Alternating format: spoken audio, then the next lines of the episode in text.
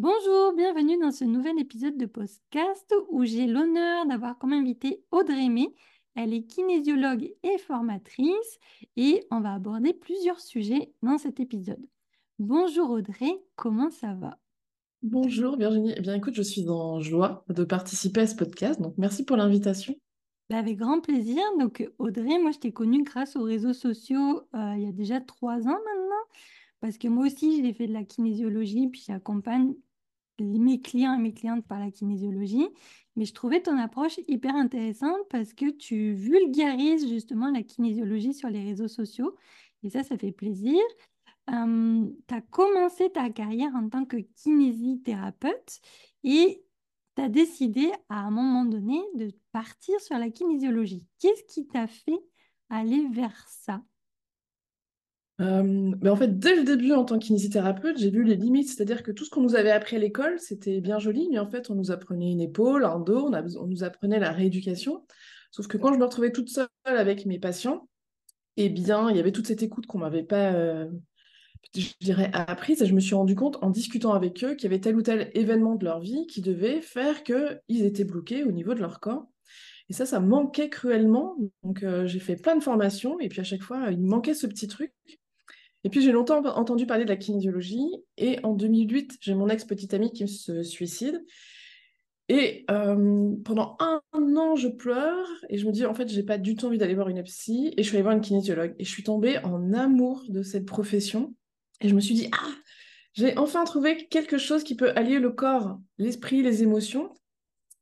Et puis j'ai commencé à être à l'école de kinésiologie de Nantes, à l'ECAP, en me disant ah, je vais juste faire quatre jours. Et puis en fait, j'ai tellement aimé que j'ai euh, fait tout le cursus et j'ai passé euh, mon diplôme pour être kinésiologue. Et puis petit à petit, bah, j'ai arrêté ma, ma, profession de kinésithérapeute parce que ça me parlait beaucoup moins. Et oui, c'est ça, parce qu'à un moment donné, bah, il y a comme une distorsion en fait. Et c'est vrai que la kinésiologie, moi aussi, hein, j'étais avant d'être kinésiologue, bah, j'étais aussi cliente. Et ça m'a révélé tellement de choses sur mon histoire, parce qu'en fait, c'est ça, hein. elle va nous apprendre un peu plus sur nos émotions, nos douleurs dans le corps, notre histoire personnelle aussi. Et euh, je trouve ça tout à fait fascinant. Donc, du, du, coup, tu as quand même une spécialité en kinésiologie qui est quand même plus l'enfant, même si tu accompagnes des adultes. Et tu as même développé ta propre euh, méthode qui est Raconte-moi mon histoire. Et aujourd'hui, tu formes même des thérapeutes sur cette méthode. C'est quoi Raconte-moi mon histoire? Raconte-moi mon histoire, mais en fait, c'est une approche qui est en fait basée sur la kinésiologie, sur le fait que tout est enregistré dans notre, corps, dans nos cellules, depuis qu'on est dans le ventre de notre mère. J'ai été formée à la, traduction de bébé avec Brigitte Denis, où on prend conscience qu'en fait, on a des pensées limitantes et qu'on peut mettre déjà en place plein de choses qui nous bloquent dans notre vie depuis la vie, de la vie intra-utérine, et c'est aussi basé sur la méthode ESPER, où en fait Jacques, Jacques Salomé utilise des peluches. Et en fait, il faut savoir que quand on est thérapeute et que l'on accompagne des enfants, ça peut être assez compliqué parce que les bébés, ça pleure, ça n'a pas forcément envie d'être euh, manipulé. Il y a des enfants de 2-3 ans qui vont courir dans le cabinet, les adolescents qui ne veulent pas forcément faire la séance et qui se demandent pourquoi ils sont là. Et je me suis dit, il faut qu'elle trouve quelque chose qui soit ludique et je me suis dit, bah, en utilisant des peluches, ça va permettre de raconter l'histoire de l'enfant, ça va être concret, ça va être ludique. Donc en gros, je vais poser une soixantaine de questions aux parents pour savoir tout ce qui s'est passé depuis les neuf mois avant la conception, et même avant, et ainsi l'enfant, il va entendre la vérité. Parce que depuis qu'il est dans le ventre de sa mère, il a pu mettre en place ses propres pensées limitantes et sa propre vérité.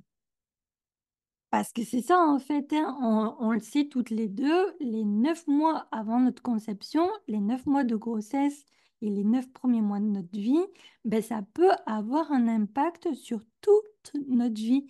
Parce qu'on a souvent cette croyance-là que l'enfant ou même le fœtus, le bébé, ne comprend rien, mais au final, le bébé dans le ventre de la maman, ben, il vit toutes les émotions de la maman. Donc lui, il ne fait pas la distinction entre ses émotions à lui et celle de sa mère. Exactement. Si euh, sa mère a eu peur de faire une fausse couche, il va se dire ben, Maman, elle a peur que je meure, donc ça veut dire que je vais mourir.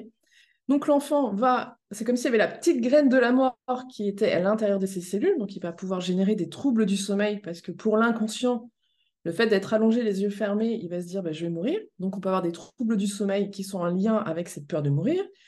Ce petit fœtus, il peut se dire bah, si maman a peur que je meure, bah, il va falloir que je lui montre que je suis bien vivant. Vous allez avoir aussi des enfants qui vont se réveiller la nuit pour dire oh, je suis bien vivant. Ou des enfants hyperactifs qui vont toujours vouloir bouger. Et qu'on soit enfant ou adulte, souvent je le dis dans l'hyperactivité ou les adultes qui ont du mal à se poser, bien souvent, ça vient cette notion de peur de mourir quand on était dans le ventre de notre mère. Je vais faire un petit, euh, un petit partage de ma vie perso. Moi, pendant très longtemps, j'étais terrorisée par les chiens. J'avais comme l'impression, chaque fois que je voyais un chien, j'allais mourir. Et du coup, sachant que ben, tout ce qui se passe dans le ventre de notre mère a un impact sur nous, ben, j'ai eu une belle conversation avec ma mère et effectivement, quand elle était enceinte de moi, elle a failli avoir un accident de voiture parce qu'il y a un chien qui a coupé la route et elle a eu très peur de mourir et elle a eu très peur de me perdre. Donc moi, j'avais comme enregistré de ben, dès qu'il y a un chien, je vais mourir. Et ben depuis que j'ai conscientisé ça, c'est fini, c'est terminé. J'ai fait, bah, ça m'appartient pas, c'est ce que ma mère a vécu à ce moment-là. Et du coup, aujourd'hui, ben, j'ai beaucoup plus de facilité avec les chiens. C'est quand même assez incroyable tout ce que l'enfant peut enregistrer alors qu'il n'est même pas encore sur Terre. Et c'est aussi ça que j'ai envie de faire comprendre aux gens, parce que souvent on me dit Ah, mais Audrey, juste raconter, ça suffit. Mais oui, j'ai des personnes qui me suivent sur les réseaux et qui m'ont dit, plusieurs hein, m'ont dit Ah, Audrey, on était censé venir te voir en consultation. Et en fait, on a écouté tes conseils sur les réseaux, et puis ben, en fait, on a parlé de l'accouchement, ou on a parlé d'un événement particulier. Et mon enfant, maintenant, il dort. Il n'y a pas eu de technique. Euh, il y a juste, entre guillemets, dire la vérité. C'est ça, c'est ça. Donc aujourd'hui, tu as une formation que tu as mis en place et qui se donne un peu partout en France, hein, parce que tu te déplaces un peu partout et qui te permet de former d'autres thérapeutes, parce que tu es arrivé à un stade où c'est que ton agenda est quand même bien rempli. Euh, je pense que pour l'année 2024, il n'y a plus trop de place là. En fait, il faut savoir qu'en fin 2022, je me retrouvais avec un an de délai sur mon agenda. C'est ça. Parce qu'en fait, quand vous commencez à faire dormir les enfants en une séance ou deux séances, en fait, j'avais tous les pédiatres, j'avais toutes les crèches, j'avais toutes les écoles maternelles qui m'envoyaient du monde. Et en fait, j'avais un an de délai. Et quand les gens m'appelaient en disant il faut absolument une séance, je ne pouvais pas leur donner un délai rapide. Et en fait, moi qui ai à cœur toujours d'aider les enfants, c'était compliqué pour moi. Je me sentais impuissante. Et je me suis dit, bah, il faut absolument que je transmette cette méthode. Donc, ce n'était pas du tout prévu que je fasse une formation, mais en fait, euh, je ne pouvais pas accompagner tous les enfants. Donc, oui, j'ai créé la formation consultant en émotion, qui est en présentiel, mais aussi en ligne. C'est ça. En France et en Suisse, je vais en Suisse cette année aussi. Waouh, bah ça c'est quand même, euh, bah, c'est chouette parce que ça signifie que la méthode elle va se déployer un peu partout. Puis c'est important aujourd'hui d'accompagner les enfants parce que mine de rien, ça va faire que très jeunes, ils vont évacuer tout ce qui a déjà évacué. Donc, ce qui fait qu'adultes, ils vont avoir tous les outils pour pouvoir apprendre à se connaître, à, gérer leurs émotions, etc. etc. Mm, mm. Oh, en tout cas, je vais mettre toutes les coordonnées dans la description du podcast. Hein. Vous allez pouvoir retrouver les réseaux d'Audrey, sa formation. Mais il n'y a pas que la formation. Tu as aussi écrit un livre qui sort euh, le 1er mars, si je ne dis pas de bêtises. Et du coup, il y a les préventes qui sont aussi disponibles où c'est que tu parles, ben, c'est le grand livre de la kinésiologie spécial enfant. Exactement, en fait, euh, parce que les gens me disent Ah, ok, Audrey, c'est bien de dire la vérité, mais comment on fait? Donc, en fait, dans ce livre, je vais retracer ben, tout ce qui se passe depuis les neuf mois avant la conception. Donc, je vais apprendre aux parents à comment parler d'une euh, fausse couche, d'une interruption médicale de grossesse, d'une IVG, tout ce qui peut se passer pendant la grossesse. Donc, c'est-à-dire, euh, j'ai eu peur que mon bébé meure, ou j'avais besoin de le sentir bouger, ou le cordon autour du cou. Donc, je vais tout détailler chaque étape. Comme ça, les parents ils vont pouvoir comprendre quelle pensée limitante a pu mettre en place leur enfant, et puis surtout, comment je vais pouvoir dire les choses à mon enfant. Donc, en gros, c'est un guide pour les parents pour expliquer aux enfants, mais je me rends compte en l'écrivant que ça a énormément apaisé la petite Audrey à l'intérieur de moi. Et je pense que c'est un livre qui peut nous permettre de comprendre pourquoi nous, adultes, on réagit de telle ou telle manière en fonction de ce qu'on a pu ressentir depuis qu'on est dans le ventre de notre mère.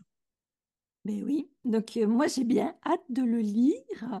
Il est en pré-vente pour l'instant, mais après on va pouvoir le retrouver partout, que ce soit sur les, dans les libraires, à la FNAC, sur toutes les plateformes. Est-ce que tu aurais autre chose à, à nous partager en exclusivité?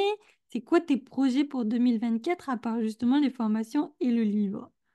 Alors, les formations, déjà beaucoup. Je vais être partout en France et en Suisse. Il y a le livre qui sort le 1er mars. Et le 16 et 17 mars, je serai à Lorient pour les rencontres universelles. Donc, pendant deux jours, il va y avoir 18 conférenciers Waouh!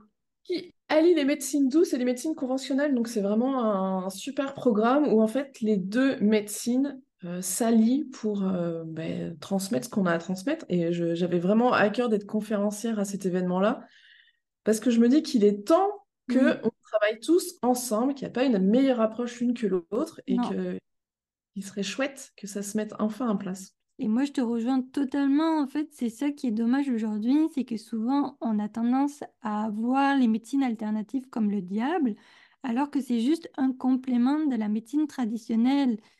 Je sais que ton approche est la même que la mienne. Nous, on aimerait vraiment voir les deux médecines s'allier pour venir faire quelque chose de beaucoup plus global. Parce que oui, effectivement, quand on a une maladie, il nous faut un médecin, il nous faut des médicaments, mais derrière cette maladie, il y a peut-être une cause émotionnelle qui se cache. Mm, mm, Pourquoi? Ben parce que on a euh, pendant des années, on n'a rien dit, on a comme emmagasiné, emmagasiné, emmagasiné, et le corps garde tout en mémoire. Donc, à un moment donné, le corps, il va falloir qu'il exprime d'une manière ou d'une autre. Toi, comme moi, on a fait des burn-out et on a vu les impacts que ça pouvait avoir sur le corps. Moi, je sais qu'encore aujourd'hui, ben, j'essaye de faire attention. Parce que ben, je, je les sens, les mémoires, dès que je passe une trop grosse journée avec trop de stress mais je vais être comme toute crispée, j'ai tous mes muscles qui se contractent de fou.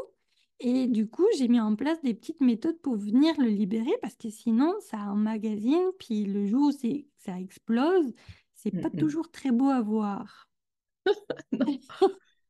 non, non, le corps, il emmagasine tout. Là, ça faisait quelques années que j'accompagnais une, euh, une femme. Et en fait, elle- cette femme, elle est mince de partout sauf au niveau du ventre. Et en fait, euh, on a travaillé sur plein de choses. Et elle me dit, non, mais là, il faut absolument que j'aille voir ce qu'il y a derrière mon ventre. Qu'est-ce qui fait que je grossis toujours du ventre? Et en fait, on est retourné à quand elle était toute petite. Et en fait, elle se souvient que ses cousines ou ses copines voulaient faire des jeux euh, sexuels, entre guillemets, sous le lit. C'est-à-dire qu'elle se cachait sous le lit et elle découvrait leur corps. Et en fait, elle, elle n'avait absolument pas envie de jouer à ce jeu.